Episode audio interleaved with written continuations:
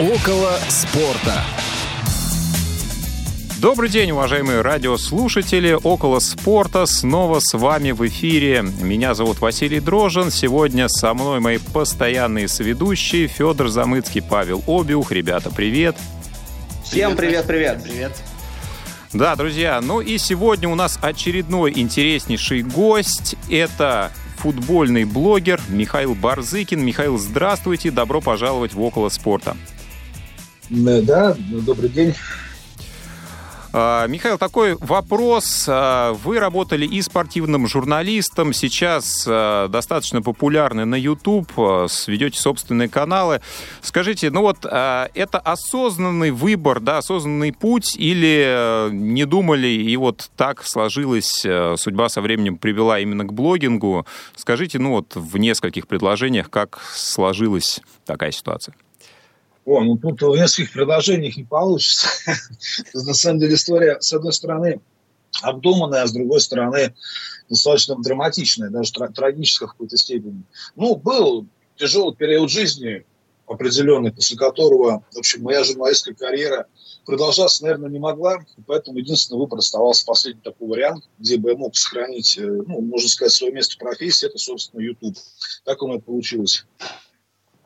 А, смотрите, вот вы вообще, ну, я считаю, что э, один из самых популярных у нас в России э, YouTube-блогеров, да, и, ну, действительно, у вас прям очень много и подписчиков, и, судя по стримам, да, люди очень интересуются. А, вот с точки зрения, ну, давайте назовем это раскруткой, это тяжело так сделать, да, чтобы а, люди вас полюбили, узнали, или это просто какая-то, может быть, результат какой-то харизмы, я не знаю, результат э, содержательности. Вы, к, чему вы относите ваш все-таки успех? Я, я все-таки успехом называется, мне кажется. На самом деле, тут критериев, не критериев, а факторов много. Но, наверное, главное из них, ну, что парадоксально в наше, в наше время, чтобы люди тебе доверяли, достаточно просто нас белое называть белым. Вот, то есть, если ты видишь что-то плохое, ты об этом говоришь. Вот журналисты себе это позволить не могут, поэтому люди, конечно, тянутся к альтернативным источникам информации. Но, во-вторых, да, должна быть, наверное, какой-то определенный, э, как бы это правильно выразиться, творческий стержень, наверное, потому что просто так приходить на YouTube и э, извиняюсь за грубость, торговать лицом, просто говорить на камеру, сейчас это, конечно, никто смотреть не будет. Нужно как-то креативить, искать какие-то ходы интересные, чтобы торкало людей где-то, чтобы на слезу пробивал, где-то, чтобы был юмор, сарказм. То есть, да, это все сложно, и это все вместе в совокупности, я так думаю, может дать неплохой результат. А, я, ну, во-первых, здрасте еще раз, Михаил. А я хотел спросить да. про особенности, наверное, вот э, нашего футбольного зрителя в интернете. Я не так давно тоже там запускал свой подкаст, и самое интересное, ну, для меня вот было это то, что вот я вокруг себя знаю очень мало людей, которые интересуются футболом. То есть я когда-то как-то вот такой в глубокой футбольной тусовке никогда не был. А, Э, сам этим всегда интересовался. И мне казалось то, что ну, найти людей, которые будут там тебя слушать, еще что-то, это достаточно сложно. Но потом оказалось, то, что в принципе такие люди есть, и ты просто с ними не общаешься. Вот насколько этот вот э, объем этого зрителя небольшой, насколько перспективен он, и насколько вообще э, ну, как бы с какими вот какими-то особенностями встречались. Потому что одно дело спортивное телевидение, другое дело блогерство, как бы там, э, в общем-то, либо ты нравишься, либо ты не нравишься. И вариантов больше никаких. Не, ну, аудитория, понятное дело, не самая большая. Я считаю, что Россия это не футбольная страна и не спортивная страна. Я считаю, что главный критерий спортивности и футбольности – это именно что аудитория. Вот вы попробуйте, например, выйти на улицу, да, пройтись нам по какой-то там дорожке, вот у первых 10 встреч спросите там что-нибудь о футболе. Ну, например, кто тренирует «Спартак». То есть, если хотя бы один из 10 ответит, то это будет уже большая удача. Это говорит о том, что люди не интересуются футболом, и поэтому, да, очень много внимания. Плюс на Ютубе очень много такой достаточно большой пласт аудитории, внушительный, это такая молодежь, ну, школьники. Mm. А школьники, Я... понятное дело... Угу. А я пробовал просто вот сделать то, что вы говорите. Я просил 30 человек, спросил, кто просто самый яркий игрок сборной России. Это было в 2018 году. И из 30 человек э, 7 мне ответили, что Аршавин. А, по-моему, около 20, что не знаю. И трое там говорили там разные Кокорин, Игнашевич и Акинфеев, по-моему, были. Ну вот, да, вот, пожалуйста. Это 2018 год, когда, в принципе, у нас был сам такой яркий год, можно сказать, за последнее время. А, да, Михаил, ну вот смотрите, а, сейчас у нас есть, наверное, некое такое противостояние непосредственно классической журналистики и журналистики э, свободной, ну, блогерства в YouTube, да, может быть, это не совсем журналистика в чистом виде. Но вот если возвращаться к классике, с вашей точки зрения, какие сейчас а, в наших спортивных медиа есть э, сильные стороны, какие слабые? Я не совсем понимаю это деление на журналистов, блогеров. Ну, задача человека, в принципе, передавать информацию как он считает нужным. Аудитория уже решает, объективно это, не объективно, где там у него сильные стороны, где не сильные стороны. Потому что тут есть такие вот, э, как бы их правильно назвать, Э, динозавры, динозавры наши СМИ, вроде Игоря Рубинера, который почему-то любит делить, делить людей, кто там относится к журналистам, кто не относится, при этом сам давно ничего э, примечательного такого не делал. И, в принципе, судя по последним событиям, народ его всей души искренне презирает. Ну, в большинстве своем, естественно, может быть, за исключением тех, кто там 50 плюс или даже 60 плюс. Такие люди, которые до сих пор не знают, что существует YouTube и вообще интернет. Эм, ну, я считаю то, что, понимаете, журналисты, да, если говорить в классической школе, вот когда ты работаешь в издании, ты все равно, э, конечно, все, все будут говорить о том, что у нас нет никаких там цензуры, ничего нет, говори свободно, пиши свободно. Но на самом деле всем понимаем, что это не так. Есть определенные какие-то там рамки, за которые ты выходить не можешь. Допустим, когда э, я сотрудничал со Спортэкспрессом почти целый год, Конечно, не было такого, чтобы ты об этом не пиши, но вот, допустим, говорили так, Миш, вот Глушакова и Камбарова, да, ты особо так, ну, не издевайся над ними, там, не, не высмеивай особо так, аккуратненько. То есть есть какие-то определенные рамки, ты не можешь все равно полностью раскрыться, не, не можешь полностью сказать то, то, что ты хочешь. Это, мне кажется, главная проблема. Но вторая проблема, в принципе, журналистика постепенно умирает, э, потому что вот сейчас блогеры друг у друга берут интервью, футболисты друг у друга берут интервью. В чем суть журналистов? Я, их ценность, в принципе, уже такая, как была раньше. А за кем интересно а... лично вам наблюдать? Вот э, сейчас, кстати, многие и классические журналисты или ведущие тоже уходят в YouTube, э, начинают собираться друг с другом, делать стримы. А есть кто-то именно в контенте футбола, кто вам интересен, за кем вот сами следите? Нет, абсолютно нет. Я как бы многих знаю, там периодически там, за кем-то наблюдаю, особенно если нужна какая-то информация или просто интересная точка зрения. Так что постоянно за кем-то следить таких нету. А почему э, такая привязанность к российскому футболу? Да? Ну, даже у меня два вопроса будет. Во-первых, почему такая привязанность к российскому футболу? Есть же много там разных классных чемпионатов, да, и там АПЛ, там Бундеслига, но вы анализируете только э, российский футбол, причем вы его ну, довольно много ругаете, что уж там, да, э, и это такой интересный чемпионат, или это потому что э, много чего можно покритиковать? И э, второй вопрос из этого же э, исходя, исходящий, да, э, ну вот э, почему в вот этих ваших э, анализах столько много, э, ну, скажем так, негативного какой-то вот критики, информации много такой вот, а не, э, ну, как бы футбол, вот непосредственно футбольной аналитики, да, там матчей стало гораздо меньше. С чем это связано? Ну, начну с второго. Наверное, меньше стало потому, что футбола не было несколько месяцев. А то, что много негатива, ну, приведите пример, где бы негатив был бы не по делу. Я с удовольствием вас выслушаю. Но что касается первого вопроса, я вам так скажу, тут ответ будет из двух частей. Первое, это банально, просто нет времени, понимаете? Вот когда ты полностью погружаешься в какой-то один продукт, вот, допустим, у меня нет времени вот на то, чтобы смотреть матч чемпионата Германии, Испании, там, каких других чемпионатов. Я искренне завидую тем людям, которые умудряются сегодня написать статью про чемпионат России, завтра про чемпионат Испании, послезавтра про хоккей на траве. Вот я так не могу, у меня нет на это времени. А во-вторых, э, знаете, я же не только как бы обозреватель, да, я и болельщик. Вот я вам честно скажу, посмотреть, вот, э, я смотрю футбол, нужно, чтобы как-то он цеплял. Вот даже если играть, допустим, Ростов-Краснодар, да, я, я не болельщик ни того, ни другого, хотя обеим командам симпатизирую, меня вот вызывает какую-то эмоцию. А если включить матч Бавария-Боруссия, ну, это как, вот, знаете, вместо вкусного хлеба картон есть. Примерно такая вот ассоциация, аналогия.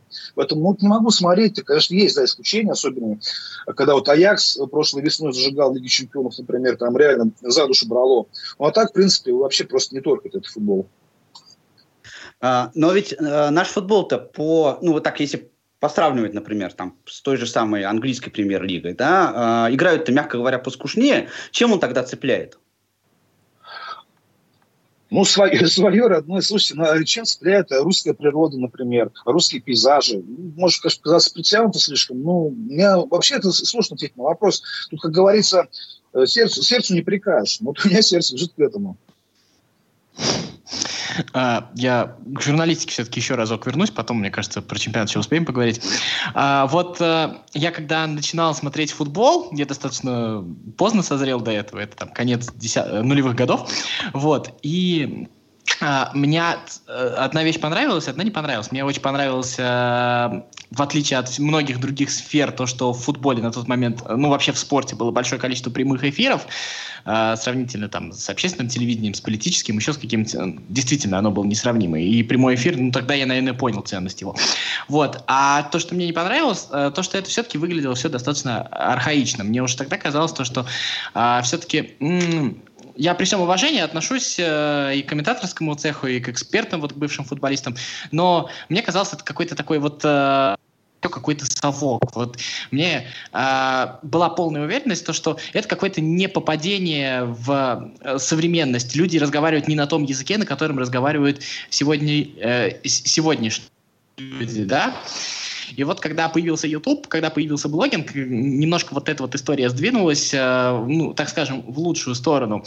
Вот. И, ну, в связи с этим вопрос, насколько сегодня вообще э, футбольные вот это вот, э, околофутбольные медиа, в том числе и на Ютубе, насколько они современные вообще, и какие перспективы для этого есть. И вот этот вот архаизм, про который я говорю, телевизионный, он, он действительно есть, или я все-таки придираюсь, это какой-то мой просто пафос, я не знаю.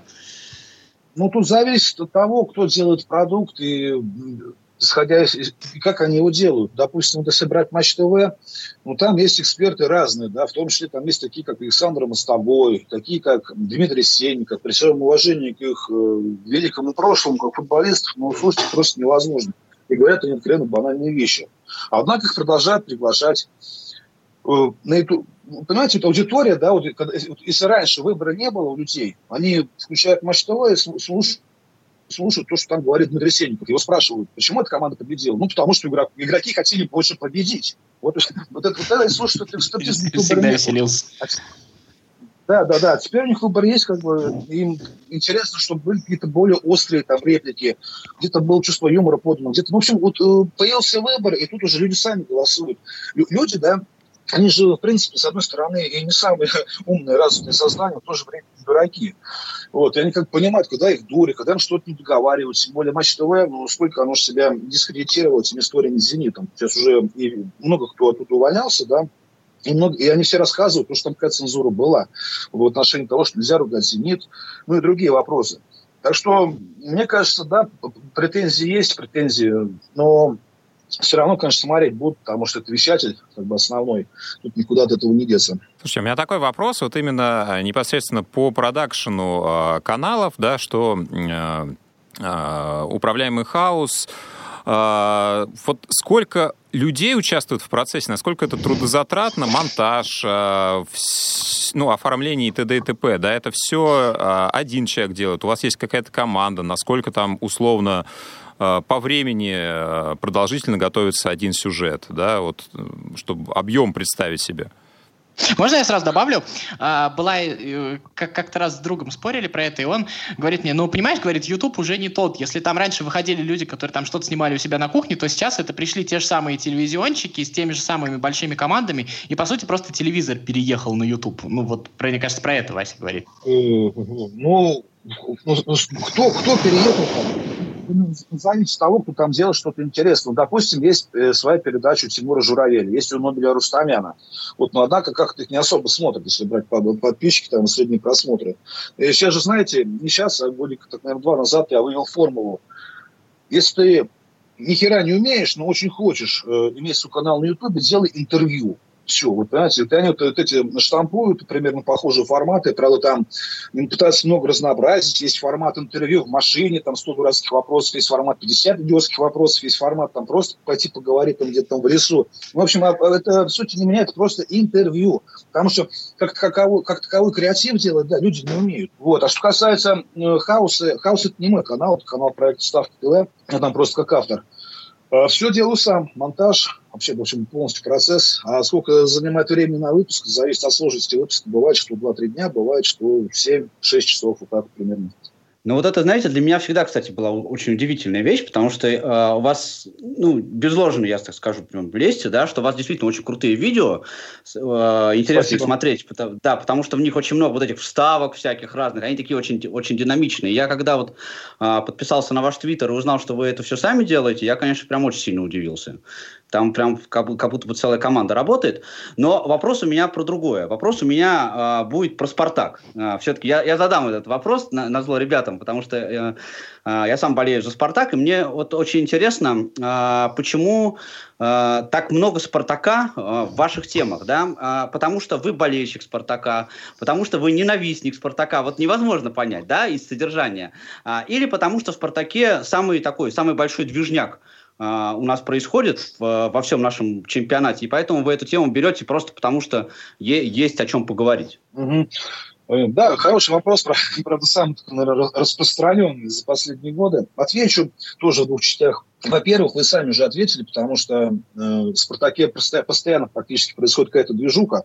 Ну что с этим поделать, если «Спартак» самый дает больше всех инфоповодов за последние два года, а то и больше, три года. Ну, такой веселый клуб, он все время живет на вулкане, постоянно что-то происходит. Если что-то не происходит, что-нибудь придумают, и это тоже все будут, будут обсуждать. Это во-первых. А во-вторых, э, понимаете, я не работаю на Матч ТВ, мне зарплату «Газпром» не платит. Я работаю на себя, и моя зарплата зависит от зрителей. Поэтому мой главный закон – закон спроса и предложения. Если болельщиков «Спартака» большинство, и про «Спартак» смотрят видео, то почему я должен делать про ФК Тамбов, при всем уважении? Поэтому, да, на что больше спроса, на потом и делаю. Вот, допустим, в мае, да, была вся эта история с «Локомотивом». Было очень много выпусков о «Локомотиве». Э, допустим, в следующем месяце что случится, например, в Краснодаре. Будут выпуски о Краснодаре. То есть тут нет такого, что прям нужно обязательно делать про «Спартак». Если есть инфоповод, нужно его отработать. Всегда меня раздражало в нашем обществе такое негативное отношение к слову хайп, кликбейт, еще что такое. Ну, есть, правда, прям совсем откровенно, когда э, пишется название одно, а по содержанию другое. Это я не люблю.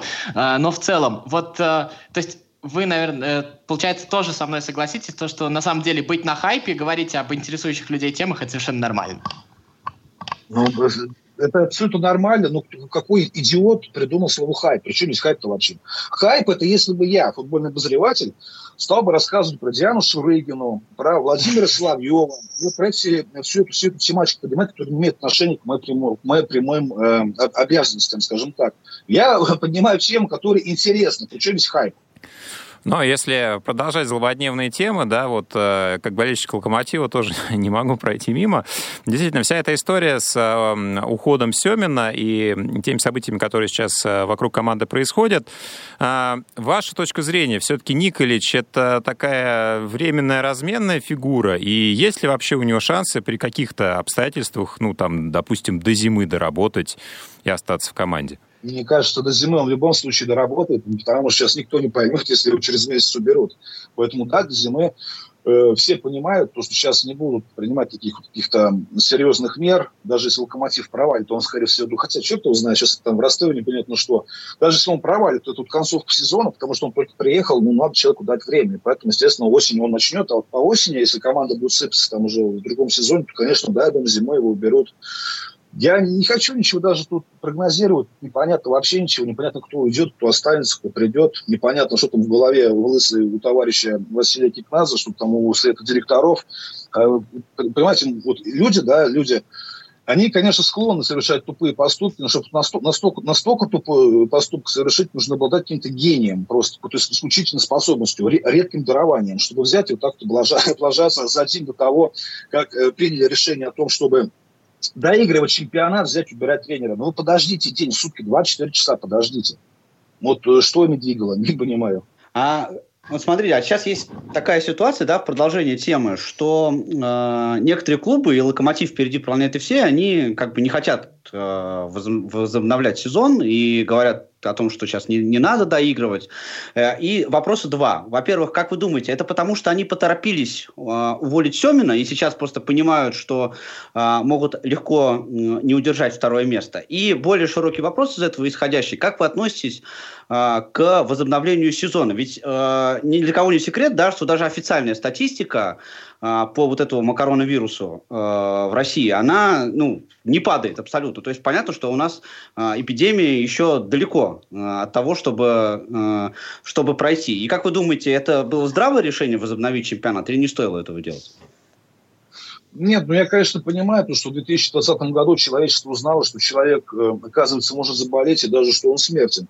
Но я верю в то, что болезнь такая существует, это не фейк, но меры, которые принимаются по борьбе с этой болезнью, вызывают, э, знаете, такие не самые приятные ощущения. Там шаг за шагом какой-то абсурд. Да, надо поставить точку, надо доиграть. Слава богу, что в Европе почти все чемпионаты сейчас будут доиграны, Еврокубки будут доиграны.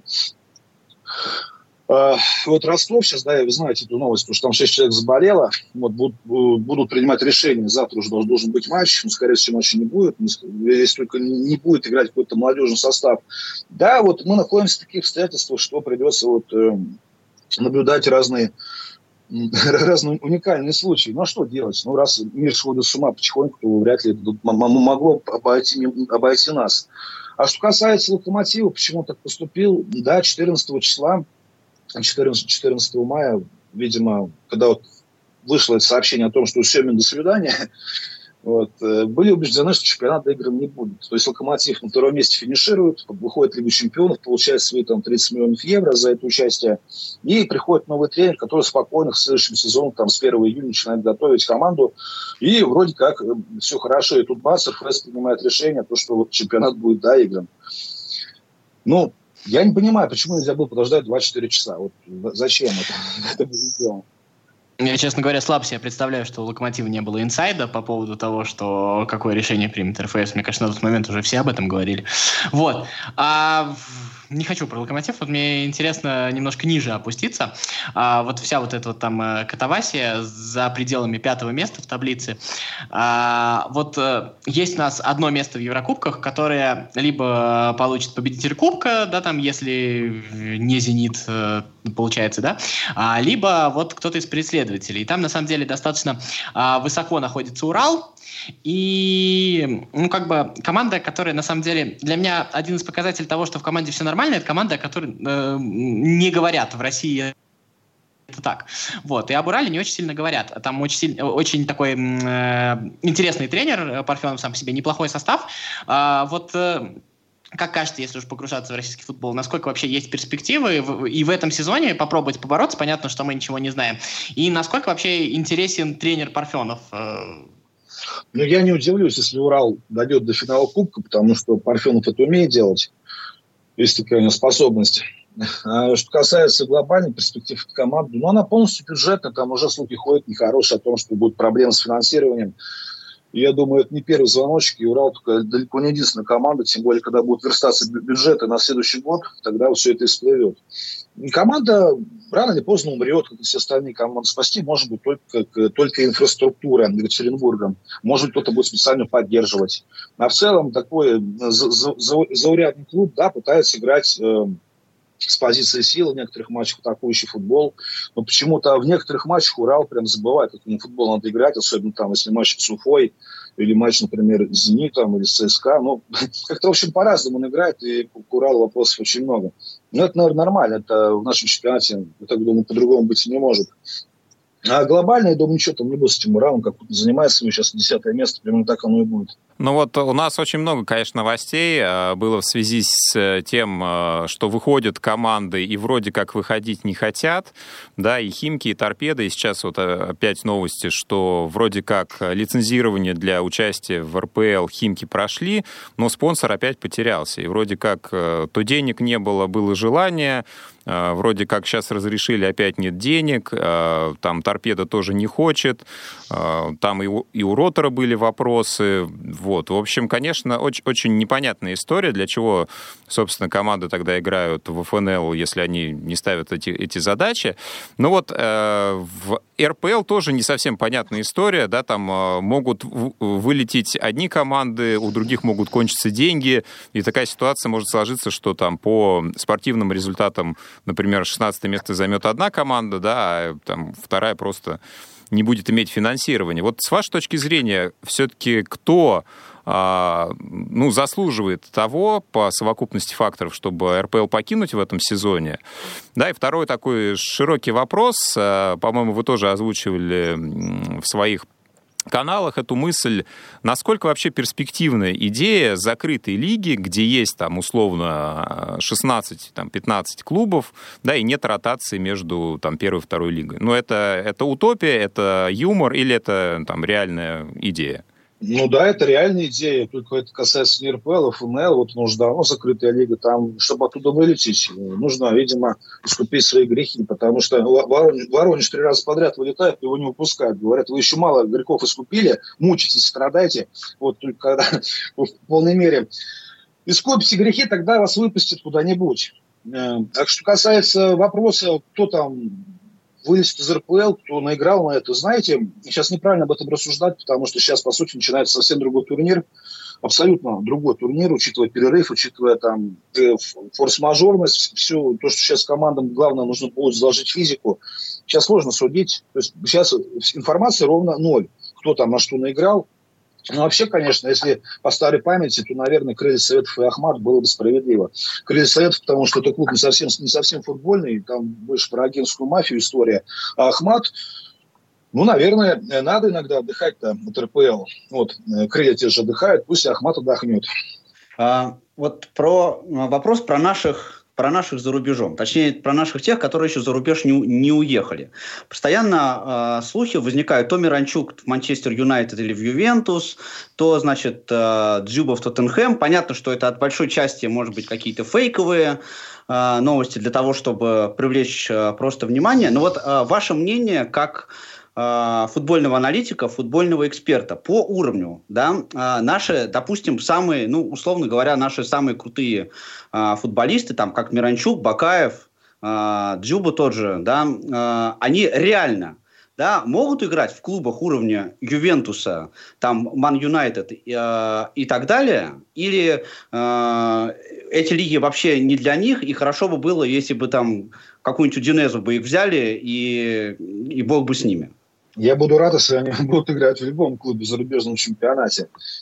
Вы спрашиваете, может ли условно Миранчук играть в условном Ювентусе, но как ответить на этот вопрос, если мы не знаем, может ли условно Ташаев из «Динамо» перебраться в «Спартак» играть на таком же уровне? Оказывается, что нет, потому что проецировать очень сложно.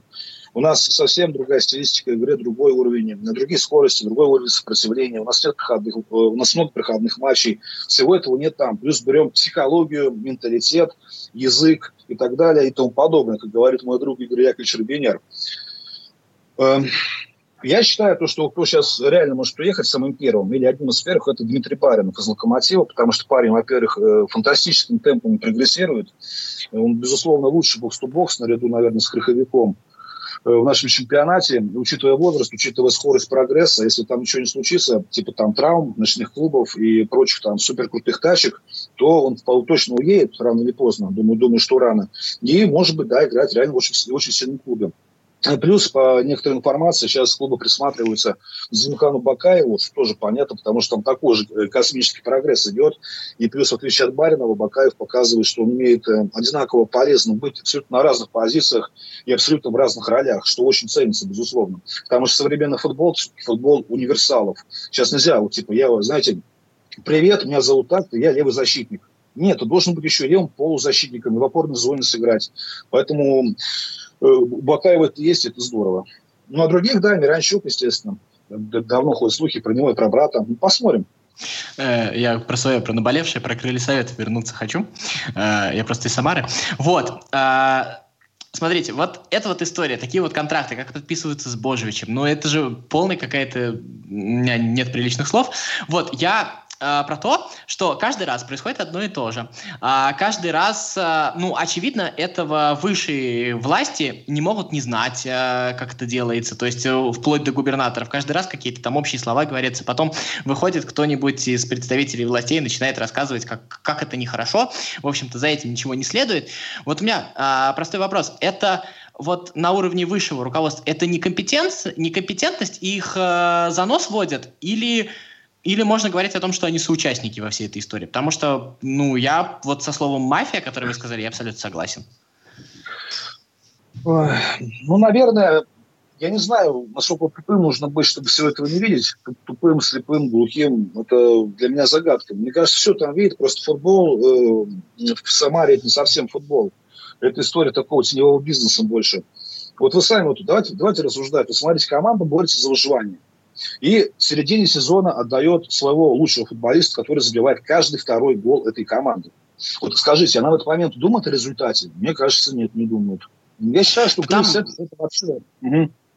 Там, кроме этого, там есть огромное количество вопросов. И кроме лучшего футболиста, и кроме еще что-то, каким образом берутся футболисты, а, да. за какие деньги берутся футболисты, как это вообще происходит, как оказываются там а, футболисты, которые там явно доигрывают, непонятно для чего приходят, а, сколько денег тратится на всех на этих футболистов. И потом Тамбов, который набрал футболистов из ниоткуда, просто выглядит по всему сезону там в два-три раза лучше. Это там, там огромное количество вопросов. У всех футболистов один агент или связанные с ним люди, это тоже мы все прекрасно правильно. Нет, ну, понимаете, в чем дело? Надо радоваться за то, что хотя бы кто-то там получает какую-то хорошую прибыль, вроде агента Павла Андреева. Хоть кому-то в этой жизни повезло, и кому-то сейчас хорошо. Не, ну просто это прекраснейшая ситуация. Про Божевича всем все давно известно. Такое ощущение, что люди живут в закрытой комнате. Но либо, еще раз говорю, они просто участники. И каждый раз подписывается контракт, и Божевичу даются от, отступные там на уровне топовых команд. Как это вообще можно сделать? Я вот это не понимаю. Вот ну, боже вещь, он же давно связан с агентской мафией. Правда, раньше он был с Рыскиным, который сейчас спортивный директор Ростова. Человек, который столько лет в нашем футболе, ну, наверное, как бы он ну, тоже не совсем тренер, наверное, уже давно. Ну, человек функция, да. безусловно, да. Да, и, и потом Божевич, если говорить только как о, тренерском, э, о тренерских функциях, ну, все тоже знают, что он хорошо такой, хорошо проявляется как э, спасатель. Команда там борется за выживание, он приходит, спасает. А вот на следующий сезон э, ну, ничего не получается, команда снова борется за выживание, и Божевича в итоге убирают. Так было во всех его командах практически в России. Но у меня вот э, такой интересный момент по э, «Зениту» и истории зла, да, ведь, э, ну, все и постоянно эту тему муссируют, что «Зенит» вредит э, нашему футболу в принципе, но вот интересно было бы посмотреть э, на позицию самого «Зенита», да, вот эти э, финансовые потоки, понятно, что есть ресурсы, есть возможность покупать, есть возможность там в каких-то ситуациях, возможно, манипулировать, но в целом, если смотреть на результат, то вот вот э, свой лучший да, а, сезон, наверное, восьмого года, все-таки «Зенит» во многом а, играл своими воспитанниками. Да, сейчас, а, наверное, нет стимулов развивать там академию, и, ну, вот я, честно, так вот не вспоминаю зенитовских воспитанников в составе вот там каких-то ярких за последние годы. Но вот глобально вот то, что происходит с «Зенитом», самому «Зениту» идет ли на пользу или скорее вредит? Вы не вспоминаете воспитанников за последние годы, знаете почему? Потому что их не было. И это не последние годы, а последние 15 лет. Ну да, 14-15 лет.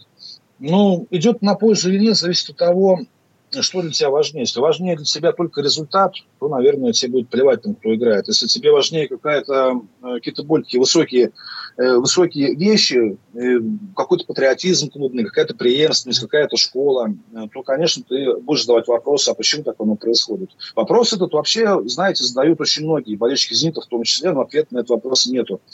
И даже когда по-моему, прошлым летом у Сергея Симака на пресс-конференции перед сезоном спросили про молодежь, ну, типа, где молодежь, да, где, где наши воспитанники. Вот он ответил, я просто поразился, если вы хотите видеть своих воспитанников, есть вторая команда, есть молодежная команда, представляете?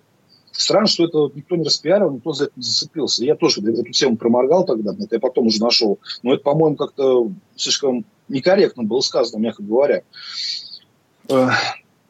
Что касается зла, «Зенит» — это не зло. Зло — это «Газпром», зло — это люди, которые к футболу отношения никакого не имеют. Вроде Александра Медведева, который сейчас генеральный директор э, футбольного клуба «Зенит», при котором мы видим историю Сутермина за 50 тысяч рублей, мы видим странные матчи в Питере, мы видим назначение Вилкова, мы видим, как там Кокорина насильно убирает в Сочи. Давай, Саша, поезжай, короче, ты нам не нужен. Хотя позавчера тот же самый человек, Медведев, говорил, то, что мы его ценим, мы его никуда не отдадим.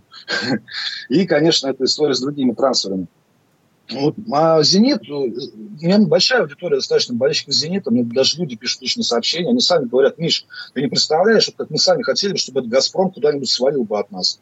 То есть люди сами понимают, адекватные люди, да, есть люди, как бы, ну, такие, знаете, сектанты, им плевать вообще на все, они ассоциируют «Газпром», «Зенит», и как, какой ценой дается победа, им не важно. А есть люди адекватные, которые все видят, все понимают. Да, но действительно, а, вот, конечно, такая диспропорция в нашем чемпионате, она возникла и несмотря даже на это, у нас все равно «Зенит» даже при всех этих ресурсах не всегда может их а, адекватно использовать.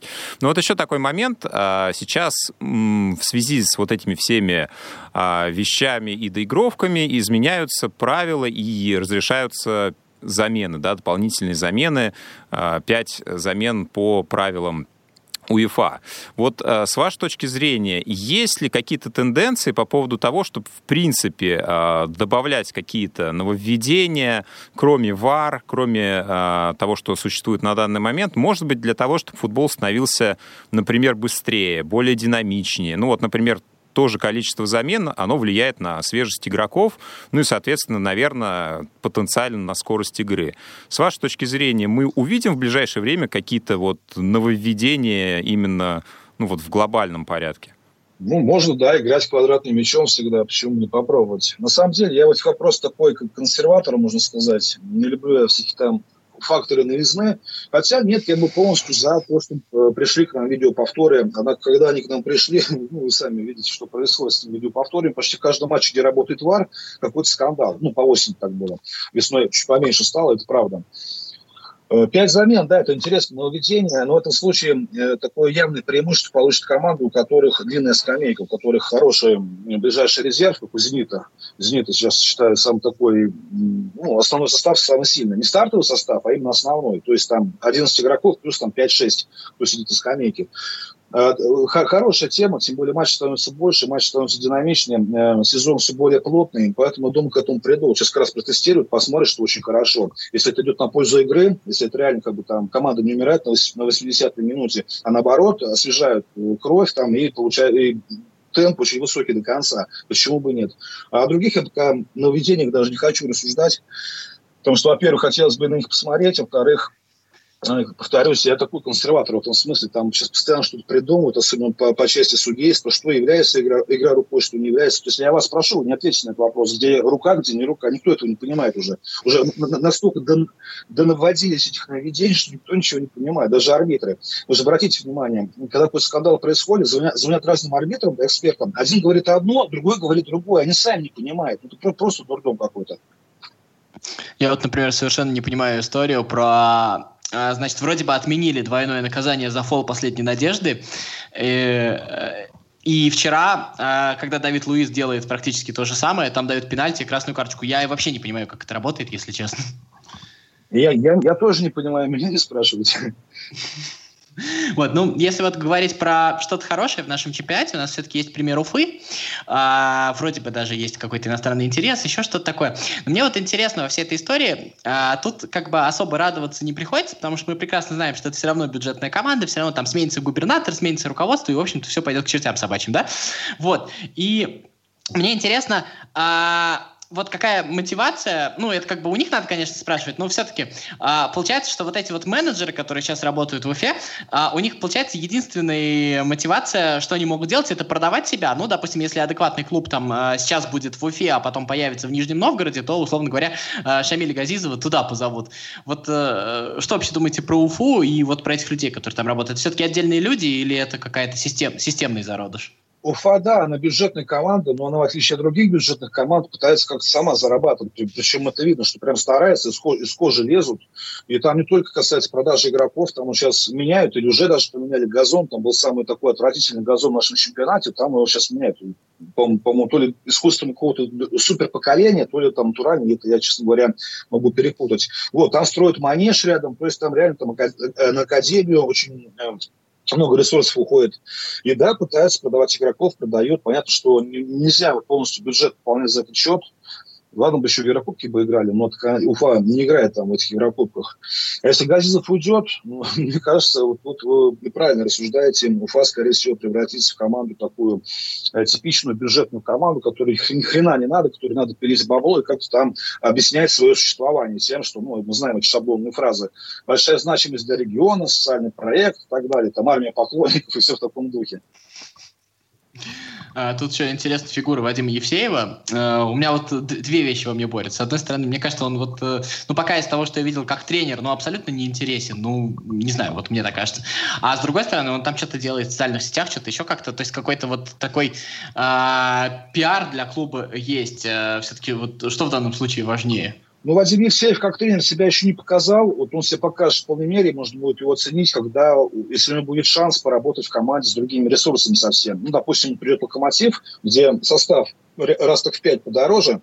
Вот. Если он останется играть такой же вот футбол, антифутбол, то есть, да, автобусный, то тогда, да, увы, все станет понятно. А если он проявит себя как тренер, который способен эволюционировать, как тренер, который, как помните, Карпин, да, Ростов, который в том сезоне играл строго от обороны, в этом сезоне дофига забивает, забивает голов, приятно смотреть. Вот, так что и, и, и по Евсееву пока судить рано.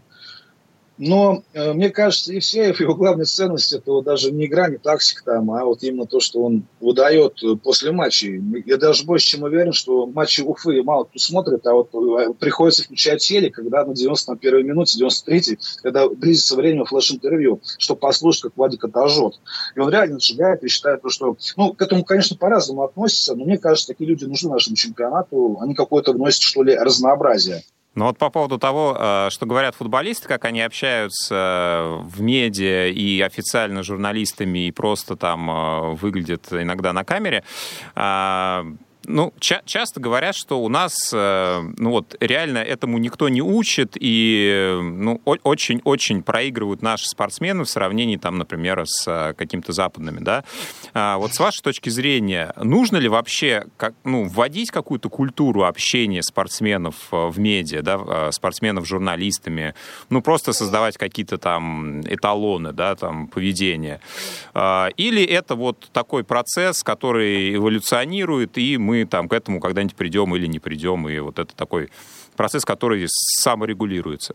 Ну вот Артем Дзюба, например, умеет говорить, у него есть чувство юмора, у него язык подвязан, однако его презирает. Очень, очень, очень многие люди терпеть его не могут, настолько, что прям даже на матче сборных устраивают ему травлю. Давайте мы сначала научимся играть в футбол. По этому показателю приблизимся к Европе, а потом уже будем думать о том, как нам ораторское мастерство улучшить. Я не думаю, что какая-то такая прям серьезная проблема, которую надо решать непременно. Нет, ну тут э, понятно, что спортив, э, спортивный результат э, в первую очередь, но тем не менее, да, вот э, если вспоминать, там, не знаю, условно видео с тем же Широковым, да, в Казани, где он общался с болельщиками самого же «Зенита», ну, по-моему, не знаю, там, 12 или 11 год, э, и были аналогичные видео с другими игроками. Но здесь, мне кажется, страдает имидж команды, имидж э, не, не просто конкретного человека, да, он может за себя сказать все, что угодно, и, ну, и бог бы с ним. Но здесь, э, ну, мне кажется, что и клуб от этого сильно теряет, и там, не знаю, если это игрок сборной, та же сборная, да, если мы вспомним Аршавина и его там классические высказывания после Евро 2012. Ну, то есть... Ну, Понимаете, какое дело? У нас в России э, не развит, не развит институт э, репутации. Вот вы называете слово «имидж». Ну, поймите, что всем у него э, просто-напросто плевать. И да, вот Аршавин и Широв, вы, которых вы назвали, сейчас сидят в студии Матч ТВ, несмотря на то, что они вот так все повели и говорили то, что они говорили, что обсуждала вся страна. Тогда вопрос, ну, о чем мы вообще сейчас говорим? Ну, то есть, получается, а для вот... нас это нормальная история, в принципе, и, и да. все. А вот вопрос глобальный, да, а, как это, как, как было у классика, кто виноват и что в этом, и что делать, да, вот кто виноват мы уже, в общем, фактически поняли, но вот смотрите, а, Семин в своем интервью, в этом большом, в Спортэкспрессе, он сказал одну такую вещь интересную, да, что Uh, у нас сейчас очень мало uh, в футболе людей, которые к этому футболу имеют отношение. Ну, то есть вот футбол, футбольных, условно говоря, людей. Но, с другой стороны, мы видим, что вот эти самые футбольные люди, которые вырастают из футболистов, да, они тоже когда рот раскрывают, э, слушать их довольно, ну, иногда бывает смешно, иногда, в общем, плакать хочется. И вопрос, что делать, он заключается в том, вот на ваш взгляд, да, э, глобально, что должно поменяться в нашем футболе, да, чтобы приходила молодежь, чтобы футболисты стали отдаваться игре, да, чтобы клубы начали зарабатывать. Вот это вот, да, я понимаю, это смешной вопрос, конечно. Но вот есть у вас вот такая идея, да, откуда взять вот этих футбольных людей? Может быть, их как-то там, не знаю, лицензировать лицензировать, экз, экзаменовать, там еще что-то, что-то. Вот, как эту систему, вот ее повернуть э, вспять? Не знаю, что нужно сделать. Вот если говорить о футболистах, это же берется не откуда-то. Это вопрос воспитания, культуры, развития личности. Это вопрос э, какого-то отдельного случая, каких-то обстоятельств, которые оказался тот же Аршавин, тот же Широков. Понимаете, в чем дело? Мне кажется, главная проблема современного поколения в том, ну, современного поколения и поколение, которое было, ну, скажем, с 05 -го года, вот так, то есть будет то, что все игроки находятся в таких ди- дико тепличных условиях. Ну, тепличные условия, тут нет конкуренции, ведь он нет легионеров. Дорогой, играй, пожалуйста, выходи на поле. Вот себе еще лишний миллион зарплаты, держи. И ну, как вот, а, а что, нету нормальных такого состязания, нет нормальной конкуренции, нету, э, нету, как бы это правильно сказать, такой по-хорошему войны, да, чтобы человек, вот, чтобы у него э, развивался характер у футболиста, чтобы он как-то по-другому смотрел на вещи. А так, когда у тебя все, все хорошо, когда у тебя тепличные условия, естественно, ты начинаешь наглеть и понимаешь, что ты вообще личность, вокруг которой вращается вся солнечная система. Да, вот, вот эта ситуация сейчас с этим вот э, макароновирусом прекрасным, да, сейчас понятно, что э, клубы потеряют в деньгах, но, в общем-то, какой-то кризис будет, да, э, и если будет глобальная такая вот потери там финансов у клубов, да, какая-то вот в экономической, э, экономической связи, да, разные проблемы, она может как-то вот стимулировать наше, э, наше футбольное руководство, клубы для того, чтобы они как-то свою позицию поменяли? Или они будут просто ждать у моря погоды?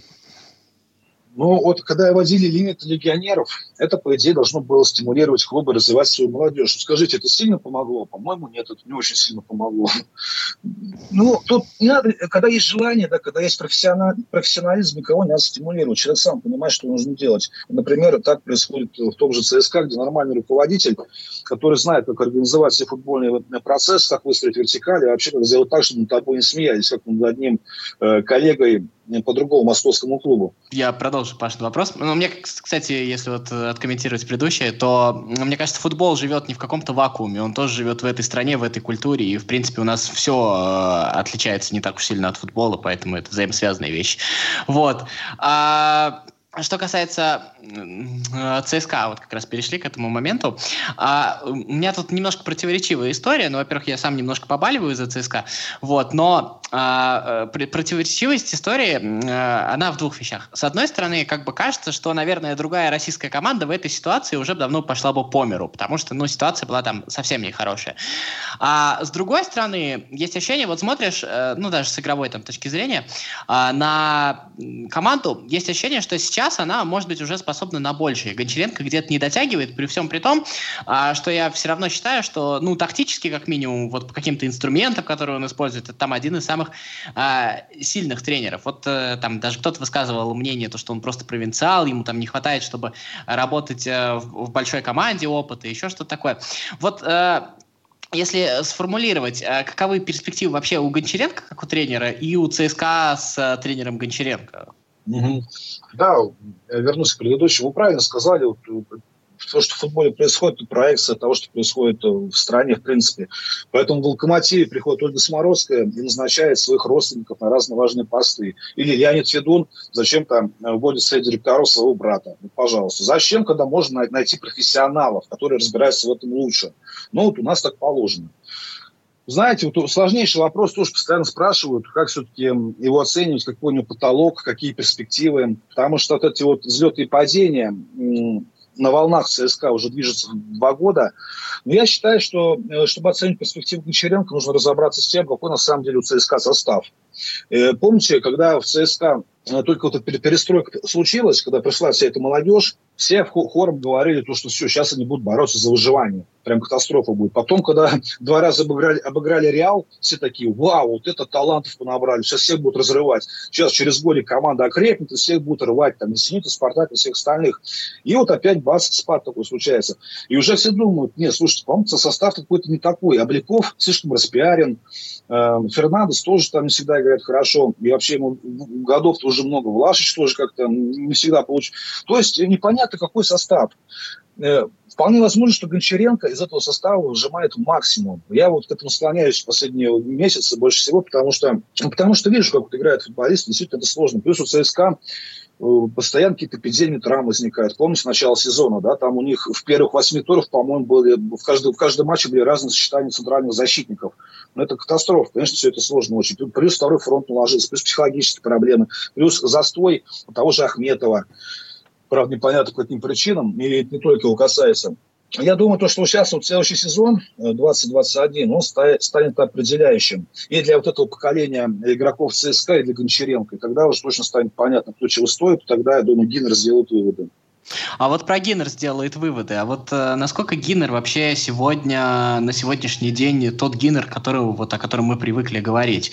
Потому что я вот, э, когда немножко слышу э, слухи вот про Вагнера, про Думбию, у меня вот как у болельщика, опять же, двойственное восприятие. С одной стороны, меня это радует, потому что это было там самое прекрасное время. С другой стороны, меня это пугает, потому что, ну, это попытка, я даже не знаю, это не попытка решить проблемы, а попытка вернуть, как было раньше, и из этого что-нибудь сделать. Это, мне кажется, какой-то отказ от развития. Нет, вот насколько здесь вообще вина или не вина, насколько вообще здесь влияние самого Гиннера и насколько, ну, ну как бы, насколько это перспективно. То есть вот, потому что когда я слушаю интервью Гиннера, ну, он, если честно, тоже человек из прошлого, вот если совсем честно. Не, ну слушайте, ну информация была только про, про Вагнера. Про Думбия там уже стали придумывать и прикалываться. Ну да, да, да, я согласен, конечно. Это просто а, как, как Вагнер, явление. А чем плох футболист Вагнер? Э, во-первых, смотрите, это легенда клуба. Во-вторых, Геннер много раз говорил в интервью, то, что Вагнер обязательно вернется в ЦСКА. Не обязательно как игрок, но уж точно там в структуре клуба будет работать. В-третьих, э, это, конечно, очень плохо, плохая новость для Федора Чалова, если 36-летнего футболиста рассматривают как конкурента молодому совсем, который недавно был лучшим бомбардиром, то это значит, что, что в нем уже потихоньку разочаровываются. Я не думаю, то, что какой-то шаг назад, ну, приехал бы Вагнер, и что? Ну, выходил бы на поле, все были бы рады, потому что это действительно я считаю, явление в нашем футболе, лучший легионер в истории нашего футбола. Нет, я немножечко про другое говорю, я с этим вот абсолютно совсем согласен. Мне просто кажется, это идеологически вот восприятие, то есть э, мы как бы надеялись на новую команду, понятно, что наши ожидания, наши проблемы, а по сути дела, ну вот э, сейчас в очередной раз вернем Вагнера, что-нибудь решим, а дальше посмотрим, как жить. То есть это, я понимаю, что нет ресурсов, я все это понимаю, но при всем при этом мне кажется, что вот э, это э, вот эти истории истории с Вагнером, они немножко оттягивают э, неизбежное, что ли. Вот есть ощущение такое. Нет, это... я, я, я с вами согласен. Слушайте, ну всего лишь один футболист, один. Если бы был там 5-6, можно было бы об этом задуматься, что это какой-то шаг назад, что-то там оттягивать. Нет, ну просто приедет э, легенда клуба, завершит красивую карьеру. Может быть, э, Чалов на него посмотрит и научится чему-то новому. Это абсолютно нормально, вообще никакой трагедии я здесь не вижу. Ну что ж, друзья, а время нашей программы тем, тем самым практически истекло. А, Михаил, спасибо огромное, что сегодня пришли к нам в гости. А, развитие вашему каналу, вашему проекту. Спасибо, спасибо, что не боитесь поднимать острые темы, что у вас всегда оригинальный взгляд на события. И успехов вам. Спасибо еще раз. Друзья, услышимся в новых выпусках «Около спорта». Всем счастливо. «Около спорта».